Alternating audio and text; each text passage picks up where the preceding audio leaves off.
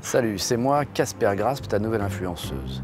Ceci est ma maison que vous voyez derrière. Pas mal, non? C'est français. Aujourd'hui, je vais te parler des prophéties autoréalisatrices et la façon dont certains se les fabriquent. Je veux bien sûr parler de ceux qui ont crié que jamais, au grand jamais, nous n'aurions un million de vaccinés avant la fin du mois de janvier. Il y en a qui se fabriquent des prophéties et qui se trouvent fort dépourvues lorsqu'elles ne se réalisent pas.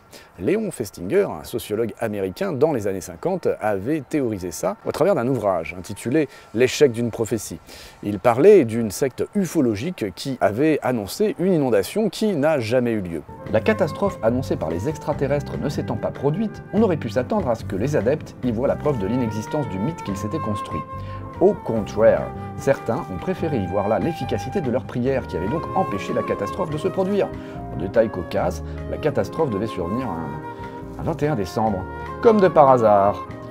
C'est bien là l'expression d'une forme de dissonance cognitive. Les faits contrariant la croyance, on y voit paradoxalement la preuve irréfutable que la croyance est fondée.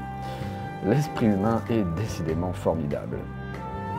D'autres aujourd'hui ont fait le pari que jamais, au grand jamais, nous n'arriverions à plus d'un million de personnes vaccinées à la fin du mois de janvier 2021 en France.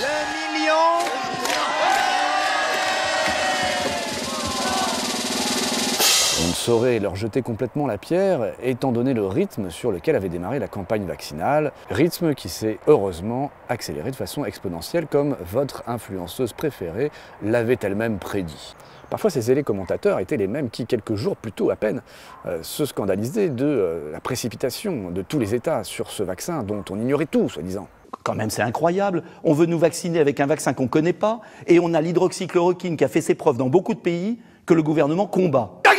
Au-delà de la prophétie autoréalisatrice qui ne s'autoréalise pas, on s'inscrit dans une dissonance cognitive en croyant sincèrement que euh, c'est par le biais de prières, d'incantations ou de râleries Facebook qu'une action publique euh, d'un seul coup prend l'ampleur euh, qu'on aurait finalement souhaité. Est-ce que ces gens ne sont pas un petit peu déçus que le million de vaccinés soit arrivé plutôt qu'ils ne le croyaient? J'imagine que vous avez rêvé de ce moment. Ta gueule, ta gueule.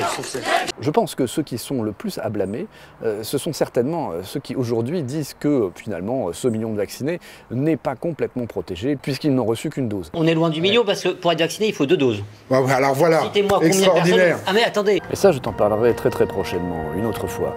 Reste branché, abonne-toi, partage cette vidéo parce que je sais très bien qu'au fond de toi, ça t'a beaucoup beaucoup plu. Hmm